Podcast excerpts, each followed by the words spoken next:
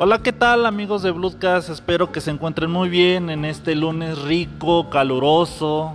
Bueno, pues sí, un poquito caluroso, pero pues rico hasta cierto punto. Y pues aquí nos encontramos aquí en la sucursal donde siempre, en Monchis Libertad, disfrutando de un rico frappé de Oreo. así que ustedes imagínenselo como si nada. Y pues ahora sí, esta es una edición especial porque tenemos a una increíble invitada, a una persona increíble que pues, ¿qué les puedo decir? Es una increíble persona y pues la, la, ahora sí que su trayectoria lo dice todo.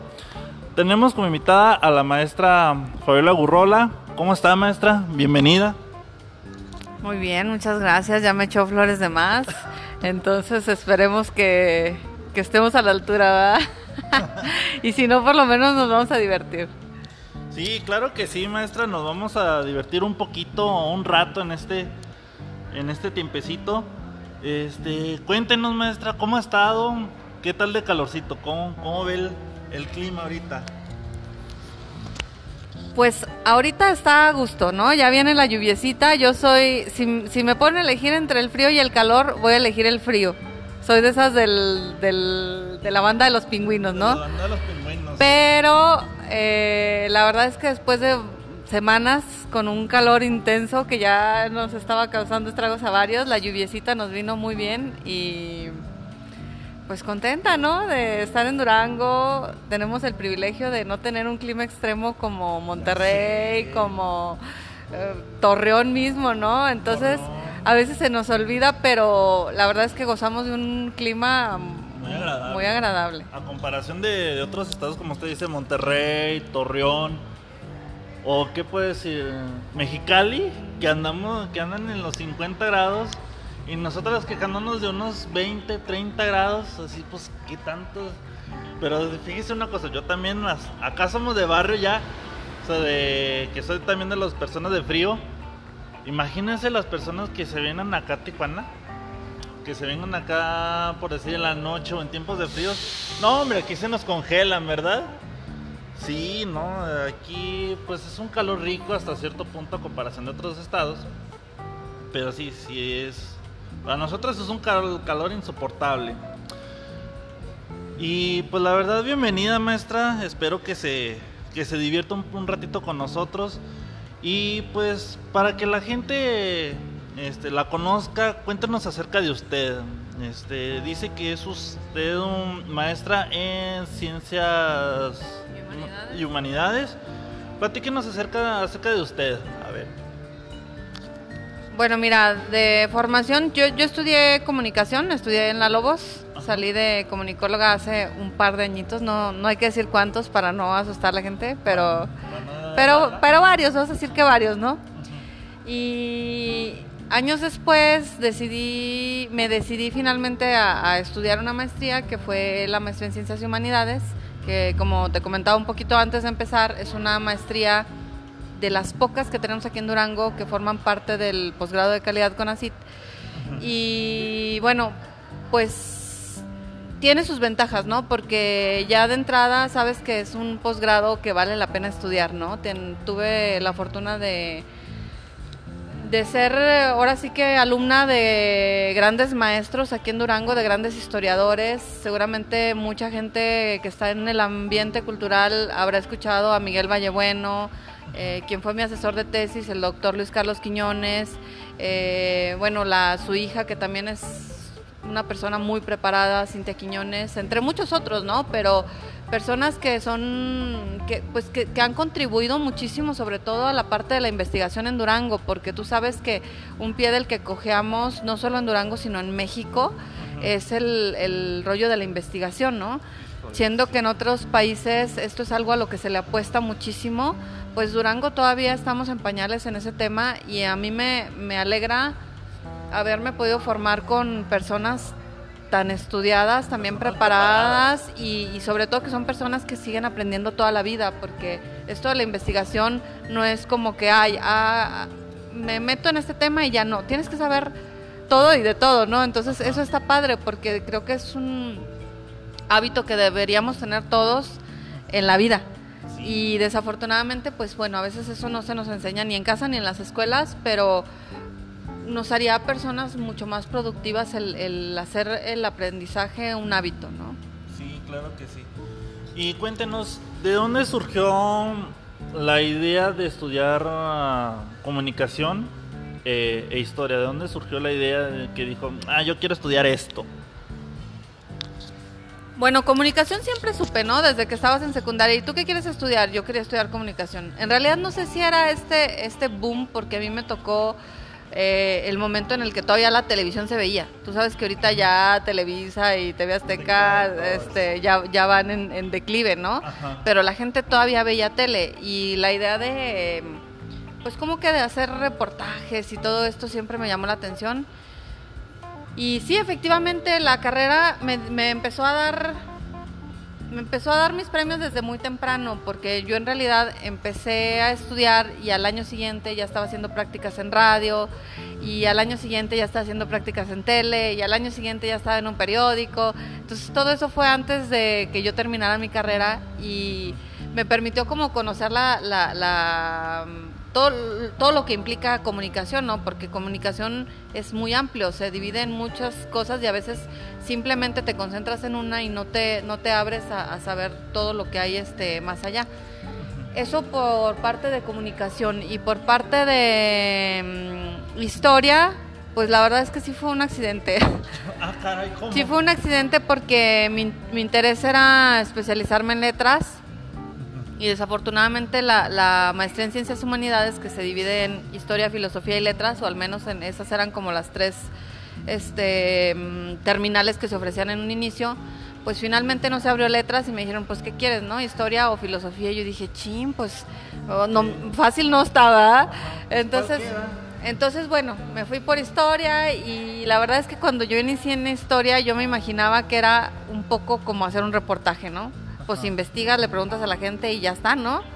Y no, era un trabajo mucho más difícil porque... Más complejo. Muchísimo, sobre todo porque es meterte a un archivo y paleografiar documentos, documentos del siglo XVI, XVII, XVIII, pero que escribían y hablaban de otra manera y que no entiendes, ¿no? Y que luego yo la primera vez que entré a un archivo, la verdad debo de confesarlo, salí con un dolor de cabeza y no pude leer ni una hoja, entonces yo me cuestioné si realmente esto era esto era para mí, pero es como todo, ¿no? Es una cuestión de práctica y, de...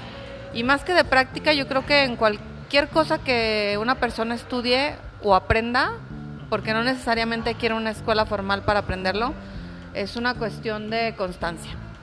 Nada da más que el ser constante en algo, porque creo que vivimos en una época en la que se nos plantea la gratificación inmediata como algo bueno y en realidad nos atrasan muchas cosas porque entramos a los jueguitos en, en Facebook o en el, en el mismo teléfono y ¿qué vemos? Ah, ya hiciste tal cosa, ten, ahí te va tu premiecito, ¿no?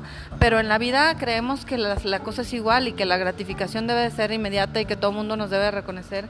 Y la verdad es que no es cierto. La verdad es que la, la vida real implica disciplina y muchas veces incluso aburrimiento, ¿no? El aprender una cosa eh, requiere de tiempo no es de la noche a la mañana. Eh, tengo muchos estudiantes, alumnos que me llegan, eh, no, es que yo quiero aprender inglés, pero es que me urge no, pues si te urge, no, yo no soy tu opción, ¿no? Porque si tú te vas a estudiar un curso intensivo al extranjero, vas a pasar cuatro o cinco horas diarias estudiándolo. Ajá. No es, no es sencillo. No es sencillo. Entonces ahora imagínate en un lugar en donde no es la lengua este, original la que estás aprendiendo y quieres aprender en seis meses eh, estudiando una hora diaria o tres veces a la semana. Y tú dices, pues pues suerte, ¿no? Suerte, órale, chido, ¿no? Suerte, no, claro que no. La vida implica meterse de lleno y entender que esto de la gratificación inmediata es, pues es una mentira, ¿no? Sí, o sea, como usted dice, no es de las que, como usted lo puso en el ejemplo con los juegos de Facebook, de que pues nada más con simple entrar a la aplicación ya te dan pues una bonificación como en la misión diaria, ¿verdad? Eh, y cosas de que la vida real no es así uno tiene que dedicarle a, pues sí, al 100% a lo que está, a lo que tú quieres, porque como usted dice de que el, si uno quiere estudiar inglés, pero ya lo necesita la noche a la mañana, pues no, como usted, no, no soy la persona indicada, porque el proceso pues lleva meses, y no es que años de, de preparación. Saber desde el, cómo se dicen las letras, hasta formar una frase, si no es que formar una conversación amplia. Entonces, así de un, como quien dice, un curso express, como que no te servirá de mucho, porque aprenderás al momento, pero pues ya a los, ¿qué serán? Unos a los dos, tres meses, o si, si le pongo al año, ya se te va a olvidar. Claro, sí, sí, eso es, es algo que aparte requiere práctica constante, ¿no? Dicen que lo que bien se, se aprende no se olvida, pero ¿qué se requiere para bien aprender algo, no? Es como cuando somos niños, este, es práctica constante. A nosotros el español se nos dio sencillo, creemos, pero estamos expuestos a él todo el tiempo y en todos lados, en la tele, con nuestros papás, con nuestros hermanos. Entonces, ¿por qué pretendemos que un idioma, un segundo idioma, este, podamos aprenderlo en, dos meses, ¿no? Y aparte nos frustramos porque decimos, es que no es para mí porque ah, intento hablar y hablo bien feo, ¿no? Pues sí, es obvio, o sea, es evidente, tienes que estar mucho más expuesto, tienes que este, dedicarte mucho más, tienes que, eh, tiene que ser una inmersión total, tienes que ver películas, tienes que escuchar en otro idioma, tienes que hacer todo en otro idioma, incluso soñar en otro idioma, aunque suene ridículo, entonces sí, es parte de... Sí, por ejemplo, o sea, como usted dice, pues el, idioma pues que nos lo ponen pues es el es el español. Pero, por ejemplo, que lo, que lo pruebas en, en dos meses el inglés, que para el título, que para seguir estudiando, porque hay algunas escuelas de que te piden el inglés pues, para seguir estudiando, o, también el, el, título, perdón, el, el idioma inglés te lo piden pues para titularte, ¿verdad? Y dicen, no, es que no lo tengo, no lo tengo. Pues a lo mejor lo, lo hacen, no, pues presenta un examen. Y desafortunadamente ahorita el sistema educativo dicen, ah, pues con un examen este, que si lo apruebas, pues ya con eso sabes. Y cosa de que no es así. Te sabes el examen, te sabes el examen, más no te sabes el idioma. Claro. Claro, y cada vez, o sea, estamos viviendo el, rollo de la globalización. Yo creo que nuestra generación y todas las que nos siguen mucho más fuerte de lo que lo vivieron nuestros padres y el inglés es algo absolutamente necesario. Yo diría que casi tanto como, como el español ya, ¿no? Y nos, si nos comparamos, aunque son malas las comparaciones, ¿no? Pero a veces también ayudan a crecer.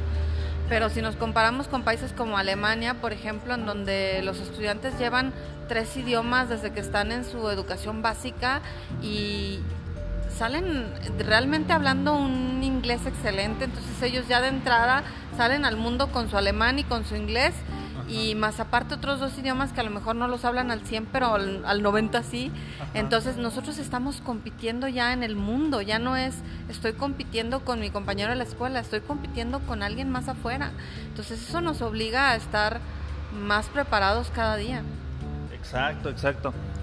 Y la verdad, el, el inglés pues ya es un poquito más, uh, pues ya casi casi como de base, ¿no? O sea, lo que ya tienes que nacer con inglés y con español porque sí, como usted dice, ya estamos compitiendo a nivel global. No, no estás compitiendo con el, con tu amigo con tu papá o con, con cualquier familiar porque es una es una situación de que te abre muchas puertas a, no solamente a nivel nacional sino a nivel mundial que te piden sabes inglés como el clásico chiste, ¿no? De que, ¿cuál, es su nivel de inglés? No, pues alto. No, pues díganme una frase. Y ahí le, sacan el, chiste, ¿verdad? Entonces, sí es bastante importante. Y hablando, tomando, retomando el tema de, de lo de la ciencia de, que estudió, usted estudió ciencia de la comunicación, ¿ha hecho algún reportaje que usted recuerde, algún reportaje que usted hizo? No, claro, yo trabajé cinco años en el siglo de Durango, este, no, no sé, pues ya ha pasado un par de añitos nada más, este, pero bueno, me tocó la oportunidad de, de meterme de lleno al ambiente cultural en Durango y la verdad es que fue muy gratificante, es de los mejores trabajos que yo he tenido por el hecho, no del trabajo en sí, sino creo que una de las grandes recompensas de la comunicación es que permite que tus días sean diferentes cada día. Y no hay peor cosa que la rutina, ¿no? Entonces, el poder conocer a alguien diferente eh, te abre a ser más tolerante y a ser más curioso, tal vez, ¿no? Pero me di cuenta que Durango tiene muchísimo talento y lo tiene en todas las artes. Hablemos de música, hablemos de pintura, hablemos de escritura. Muchas veces creemos que no los tenemos porque no nos damos cuenta. Vivimos tan metidos en nuestro mundito que nos quejamos constantemente ¿no? de, de, de Durango, pero no nos damos cuenta que hay grandes talentos y que aparte, bueno, pues tuve la, la, fortuna de ver artistas que para mí sí, sí te puedo decir que marcaron, ¿no? Por ejemplo, mm, me tocó el concierto de Yanni en algún momento en, en uno de los festivales revueltas y que tú dices, wow, o sea, lo tenemos en nuestra plaza. Eh, esto eh, viene un mundo de gente de, de, otros estados a verlo. El espectáculo es genial y como él muchos, ¿no? Eh, me llegó a tocar en su momento, bueno, Arjona que no no no todo mundo él, él es de esos que o lo amas o lo odias, ¿no? Tiene sus, sus dos este bandos. Pero como como show yo me alegro de haber podido ser parte en ese momento de, de todos estos espectáculos de cabaret, de los niños del Cáucaso, de tantos espectáculos culturales y bueno, eso te, te hablo de lo que venía de fuera pero también incluso, por ejemplo, en alguna de las ocasiones que yo me metí al teatro Ricardo Castro estaba una cantante que se llama Ana María Jopek, esta cantante de Polonia, y que yo jamás había escuchado en mi vida y dije, ¿qué es esto? Esto es increíble. Entonces yo desde entonces escucho a Ana María Jopek, ¿no? Que la descubrí aquí en Durango. Y ella estaba en un festival revueltas, o estos chicos de Paté de Foix que igual los descubrí aquí en algún evento y que luego te das cuenta que es una banda argentina fenomenal y que dices, wow, o sea, no, no nos damos cuenta porque no queremos, creemos que no hay porque no queremos este salir de nuestro de, nuestra burbujita, ¿no?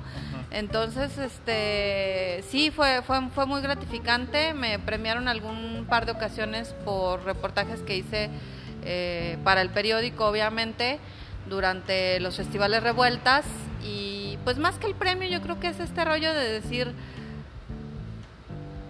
me siento contenta, ¿no? Porque ayer fue un día grandioso y quiero que la gente sepa que estuvo así, o sea, que pasó esto, que fueron tantas personas, que el músico es genial, que trae unos invitados de lujo, que entonces todo eso es un compromiso de tu parte, me parece como profesionista el poder llevarlo a las letras o a la fotografía o a lo que sea que, que, estés haciendo en ese momento para que aquellos que no supieron a lo mejor este año se lo perdieron pero el próximo no, ¿no?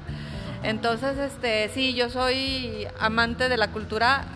Siempre les digo que, que yo nací sin talento para los instrumentos y la verdad es que lo digo un poco de broma porque creo que todos tenemos las mismas capacidades para desarrollar cualquier cosa.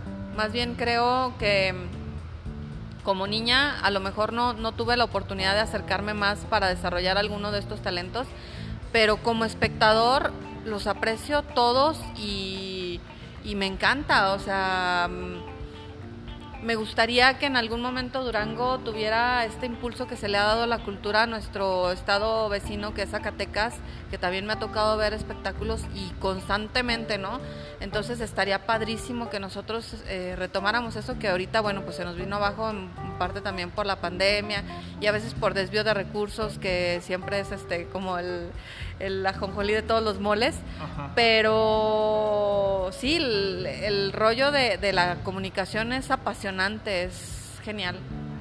Sí, como usted dice, eh, mm, así que eh, usted tiene la, la dichosa de, de estar casi casi atrás del escenario o al lado del artista, verlo, verlo pues en su concierto, como, como esta artista de Polonia, de decir, wow, o sea, no lo, no había conocido y ahorita que lo estoy escuchando, pues me encanta. Por ejemplo, yo escuché, este, yo tenía, pues yo he ido a varios, a varios conciertos del Festival Revueltas y me invitaron a, a un festival de arpa un festival de arpa y me tocó escuchar a Ismael Ledesma. Ismael Ledesma. Y desde el primer momento que lo escuché, me encantó. Me encantó porque su, su, tiene una peculiar forma de tocar el arpa que dices, esta persona es. Es como, por ejemplo, a un, a un artista le tiene su propia esencia para tocar la, la música, ya sea rock, ya sea norteña, banda. Por ejemplo, tú uno le escucha y dice, ah, ese artista es. Y cosa de que él tiene esa cualidad de, de escucharlo y es, mm, lo escuchas, escuchas el arpa y dices, ah, ese es Maile Tan bello que lo, tan bello que lo escuchas que lo cautiva uno y desde el primer momento que lo escuché, nunca, pues de las veces que ha venido a Durango, creo que son como tres, dos, dos veces, bueno, dos o tres veces, siempre he ido porque sí, la verdad es muy, muy bonito, muy gratificante. Y es cierto, o sea, hay que apoyar lo que es la cultura porque mm, ya muy pocas veces vemos ah, eventos a nivel mundial aquí en Durango, desafortunadamente por la pandemia o por una desviación de recursos que es muy triste, muy triste para nosotros. Ahora, mm, dice de que ha ido a, varias partes, presúmenos a dónde, a dónde ha ido, este, ya sea de trabajo o de viaje. ¿Ha ido a algunas partes a, a cuestiones de su carrera? La verdad es que no, ¿eh? yo he viajado mucho, pero he viajado porque porque soy viajera de corazón. Entonces, muy, muy pronto, muy tarde, no lo sé, pero cuando yo inicié en, el mundo laboral, me decidía que iba a ser un viaje corto o largo cada año, ¿no? Entonces era como una de mis metas personales y así lo he ido cumpliendo cada año, a veces dependiendo de qué tan lleno está el cochinito, vemos qué tan, qué tan lejos podemos llegar. Eh, tuve la oportunidad de viajar como asistente de idioma. Estuve viviendo 10 meses en el norte de Francia y estuve trabajando en un liceo que es lo que corresponde a una preparatoria, dando clases de español, pero eso me permitió obviamente aprender muy bien la, la lengua francesa. Y bueno, ya estando en Francia, pues obviamente todos los países vecinos no es como aquí, ¿no? Eh, las distancias son mucho más cortas y los, los precios también son bastante accesibles como para poder moverte. Bélgica me quedaba una hora en auto. Este, pues bueno, eh, en el tiempo que estuve allá tuve la oportunidad de conocer Hungría, de ir a Inglaterra, de ir a mm, España, Portugal. Francia en sí conocí algunas partes, aunque, aunque no, no las que hubiera querido. Y este, y pues sí, bastante del, de los países que estaban cercanos a Francia los, los conozco. Y bueno, recientemente me subió a un barco para trabajar como fotógrafa y tuve la oportunidad de conocer algunas islas de Estados Unidos. Eh, desafortunadamente también, pues por la misma pandemia, eh, se paró el trabajo en todos los cruceros porque pues cerraron las fronteras y no había no había puertos en donde llegar. Los, los pasajeros por supuesto que lo último que querían era subirse un barco y quedarse contagiados en medio del mar no que nada de eso sucedió. Mucho fue este me parece mm, más una psicosis que se generó pues a nivel mundial. Y bueno pues trabajaba para la compañía de Holland America pero la verdad es que apenas me embarcaba en esta aventura de, ser fotógrafa de un crucero eh, y que en gran parte lo hacía por, este, por estas ganas de viajar, ¿no? De, de conocer otros lugares. Pero aparte, bueno, pues en México he tenido la oportunidad de conocer muchos lugares, no lo suficientes tampoco, pero al menos pues el sur, Oaxaca, Chiapas, este, Quintana Roo, eh, no sé, Puebla, México, muchas partes de la República y creo que cada uno, no, no, solo, no solo en México y no solo en el mundo, creo que si nos ponemos a observar un poquito más, incluso Durango tiene mucho que ofrecernos, pero hay que buscarle. Nuevamente, no hay gratificación inmediata y el lugar no nos lo van a traer hasta la casa, ¿no? Si, que, si quiere uno encontrar estos lugares hay que dedicarse un poquito y tengo un lugar favorito aquí en Durango que pues lo encontré por accidente. Eh, me intercambiaron una sesión de fotos por un viaje en globo entonces lo tomé porque me pareció genial, ¿no? Esas cosas, este, pues se hacen simplemente. Y cuando bajábamos de este viaje en globo, nos encontramos con un señor que era de ahí, de esta región de Nombre de Dios, y yo le preguntaba por alguna locación para tomar fotografías. Entonces me dio santo y seña de este lugarcito que ni siquiera sé si tiene nombre, por lo tanto van a tener que buscarlo si quieren encontrarlo. Pero este es un lugar extraordinario. Yo cada vez que necesito así como sentarme simplemente a, contemplar el mundo, voy, voy a este lugar, este, como en las películas, ¿no? Pero es cierto. Y como este seguramente habrá muchos, ese es mi lugar, ese es mi lugar hasta este momento, me gusta mucho y, sí, creo que muchas veces es más que de ir a otros lugares, es una cuestión, claro, es genial ir a otros lugares, ¿no? Pero es una cuestión de observar un poco más y de ver que eso que a veces nos parece genial en otras partes porque es diferente, también lo tenemos aquí, ¿no? Wow, o sea, la, la, verdad, usted ha ido a varias partes. Comenta de que fue asistente de idiomas. O sea, ¿qué quiere decir? Que usted maneja varios idiomas. Y no sea el inglés. Yo me imagino que el francés, ¿no? ¿Y qué otros idiomas? Bueno, ahorita ya tengo tengo un rato este, estudiando alemán. Desafortunadamente, pues lo, lo, dejé por la misma cuestión laboral, porque, pues, como ya dije, esto requiere de, dedicarle tiempo.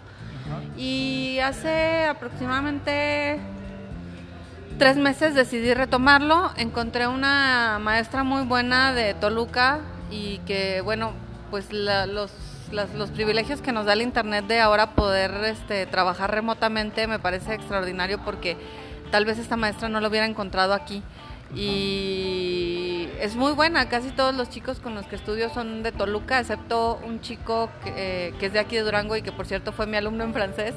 Y bueno, estudiamos ahí este alemán y es un idioma muy padre, muy no muy difícil, pero sí difícil. Eh, y entonces estoy en esto, ¿no? En ahorita no, no me gusta dejar de aprender, entonces ahorita estoy aprendiendo alemán, pero no puedo decir que lo domino, simplemente que me gusta. Ah, ok. A ver, presúmanos uh, de diferentes idiomas. A ver, por ejemplo, eh, díganos una frase que sea en francés. Como una frase que a usted le gusta, eh, ya sea en francés. Il y, a, il y a beaucoup de phrases que j'aime, mais particulièrement j'aime dire par exemple que je suis en train de donner des cours Euh, c'est la vie. C'est une expression qui s'utilise beaucoup en France. Et là, on l'utilise pour dire comme il n'y a pas de remède, non euh, Les choses se passent comme se passent et la vie c'est comme ça. Eh, que en español significa, maestra, porque la verdad no entendemos, pero díganos qué, qué significa. Uh, lo que digo es que hay muchas frases, ¿no? No es una, hay muchísimas, pero una expresión que utilizo mucho es se la vi, que es como, pues sí, es la vida, ¿no? A veces eh, te van sucediendo cosas y tú no hayas cómo encontrarle una explicación a eso. Quisieras encontrarle una explicación y en realidad pues no la hay, ¿no? Simplemente es la vida, así pasa. Es como, eso es lo que quiere decir y es una expresión muy francesa que la utilizan muchísimo y a mí me gusta, ¿no? Cada vez que algo no puedo darle una explicación lógica digo, se la vi. Ah, ok. Y hay veces de las cuales mm, a lo mejor los idiomas nos cambian de personalidad, ¿no? O sea, ya sea nosotros que manejamos el español, pero al momento de hablar otro idioma, como que cambiamos de personalidad, ¿no cree? Pues lo que pasa es que los idiomas creo que te hacen, te abren al mundo, ¿no? Te hacen ver las cosas de una forma diferente y creo que son un estimulante para el cerebro impresionante también porque tienes que forzarlo. O sea, nos quedamos a veces en nuestra zonita de confort y decimos, ya, pues ya con saber español, ya para qué más, ¿no? Ya lo hiciste, ¿no? Sí, ya, o sea, pues salgo aquí a, a Totonilco el Grande, bueno, no sé, por decir algo. Este, ya con eso, o sea, ¿para qué otra cosa? Pero el aprender otros idiomas creo que creo que abre no, no solo la posibilidad de hablarlo, sino la posibilidad de conocer otras personas, otras culturas, otras dimensiones y otro todo, ¿no? Es eh, va en conjunto, no no se separa una cosa de la otra. Muy bien. Sí, sí, sí, como que abre muchas puertas, ¿no? Abre muchas puertas. Bueno, entrando en el tema de la investigación, nos comenta de que estudia Ciencias, ciencias de los ciencias humanísticas. Ciencias y humanidades. Ay, siempre se me va la onda, la verdad. Pero es ciencias y humanidades. Háblenos acerca de ello. ¿Qué, qué es lo que trata esa, esa ciencia, se puede decir? Este, ¿De qué trata o cómo, cómo uno se prepara para ese tipo de estudio? No, bueno, este, son las, las ciencias sociales han estado siempre. De hecho, en algún momento de la historia, eh, las ciencias sociales tuvieron un peso súper importante dentro de la currícula y con el auge de las ciencias exactas, creo que como que se le fue relegando un poco a las ciencias sociales, ¿no? A todas, a, no solo a la historia y a la filosofía, sino a las letras, a la sociología y a muchísimas otras, porque no había una manera como de siempre llegar a un mismo resultado y nos gusta que las cosas sean como son, ¿no? Dos más dos, cuatro. Este, de alguna manera nos acostumbraron a este pensamiento que era más fácil de comprobar y las ciencias sociales tienen el defecto de que es difícil no, no puedo decir imposible, pero es difícil como siempre llegar a un resultado. Entonces, ¿qué es lo que pasa? Que las ciencias sociales empiezan una búsqueda por desarrollar un método que permita por lo menos tener este resultados mm, más medibles, ¿no? En una especie de competencia con las ciencias exactas. Y bueno, pues estas ciencias siguen en este camino. Mm, muchos habrán escuchado esta idea de que si sería buena idea desaparecer la historia de, de, la, de la currícula de educación básica, ¿no? Y es una pregunta que me hizo hace poquito un, estudiante y yo le decía, no, por supuesto que no, no debe desaparecer, pero sí debe de cambiar la manera de enseñarlo, porque desafortunadamente eh, crecimos con un sistema educativo en el que se nos enseñó a cuestionar muy poco en el que era simplemente aceptar y ay, te doy la clase de historia para que te aprendas que en 1960 pasó esto y en 1980 tú salías con un bla, bla, bla, bla, bla, ay, ya se me olvidó, ¿no?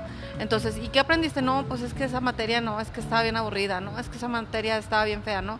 Pero en realidad no es la materia, en realidad es que creo que ha habido una ha habido una, un atraso en cuanto a el cómo debería de enseñarse eh, la historia y que hubo un momento en el que se separaron las academias de, los, de los profesorados, ¿no? Estaba el profesor que daba historia no, no, no, sabía realmente mucho de historia más que lo que venía en el libro y las personas de la academia pues no estaban dispuestas a dar clases porque era como bajarse, ¿no? Entonces eh, creo que ya en este momento hay una, una lucha mmm, a nivel local, a nivel nacional y a nivel internacional porque las ciencias sociales se enseñan de manera diferente y que aprendamos a comprender y a cuestionar la historia, no nada más a aceptarla, sino que aprendamos a cuestionarnos lo que nos dijeron en algún momento que era como una verdad absoluta y que podamos repensar y replantear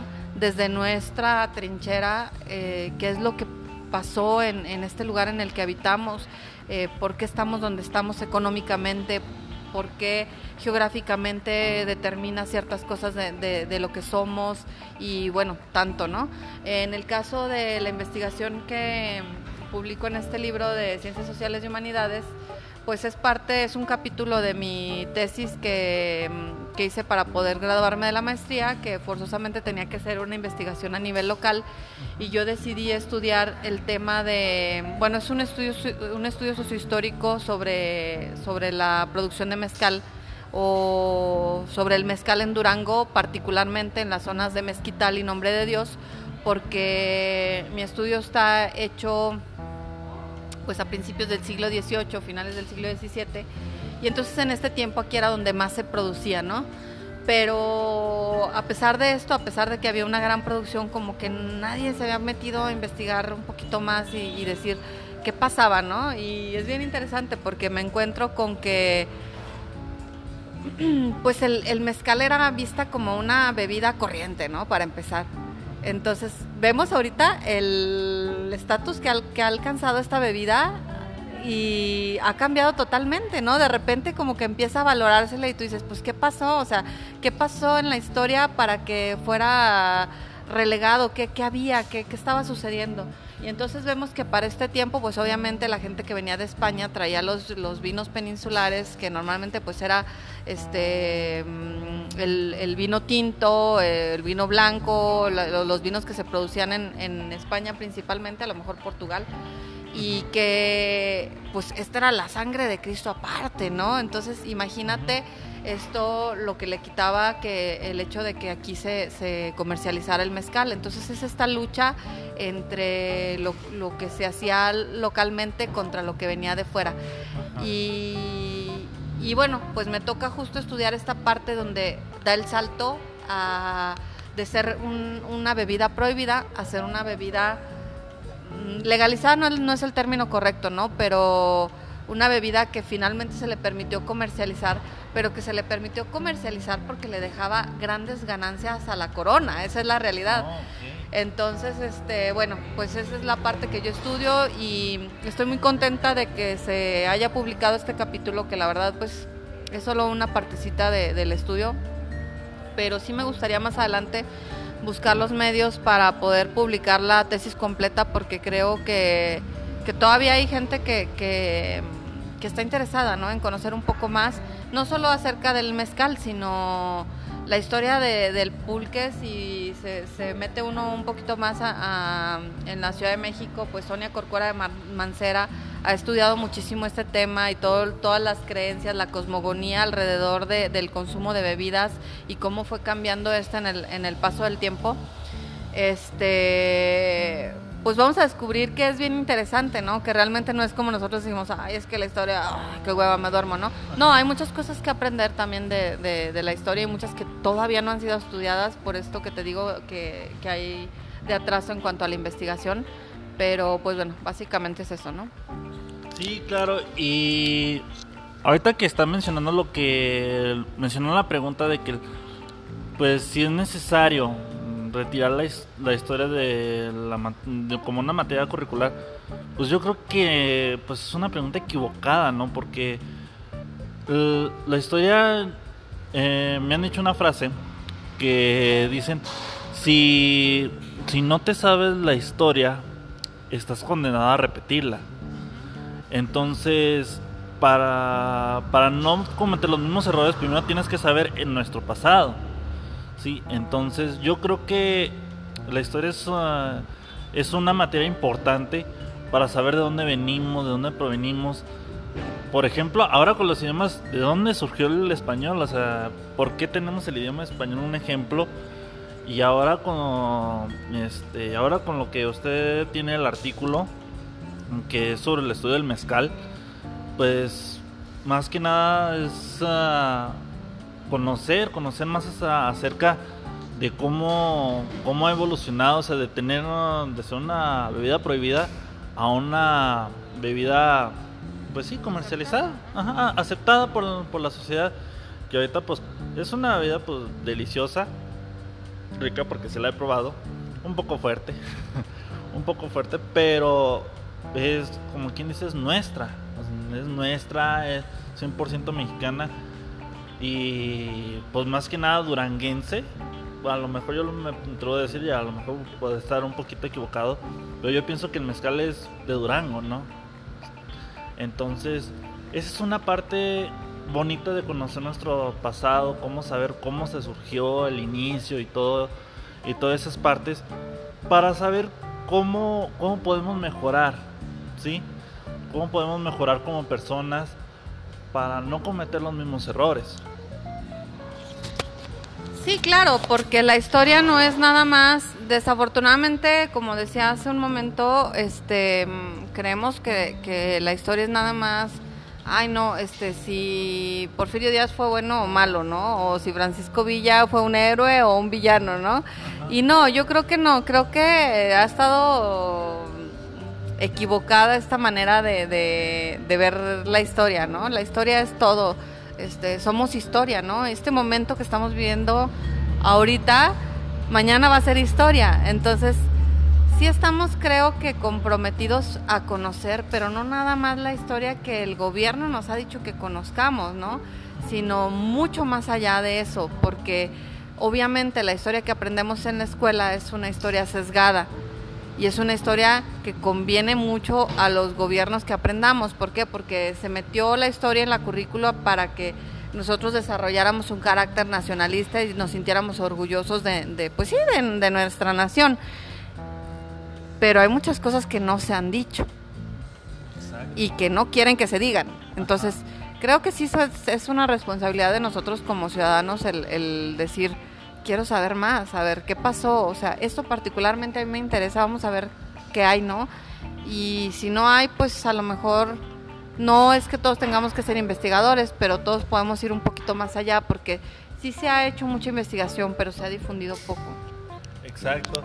Y qué bueno que toma como ejemplo Porfirio Díaz porque normalmente los libros de historia, yo que me acuerde, lo ponen como un tirano, como un dictador, póngale, su gobierno pues sí fue un, poco rústico, un poco estricto, lo podemos hacer, pero pues también muchos beneficios trajo, por ejemplo el ferrocarril, que todo el dólar con el peso pues, al nivel, o sea, tenemos teníamos una de las mejores economías en la época de Porfirio Díaz.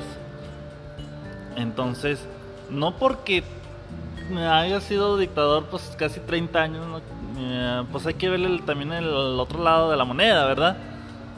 Y eso es lo malo de la historia, como usted lo dice, que lo ha manejado el gobierno, que no quiere que nosotros conozcamos ese lado de la moneda.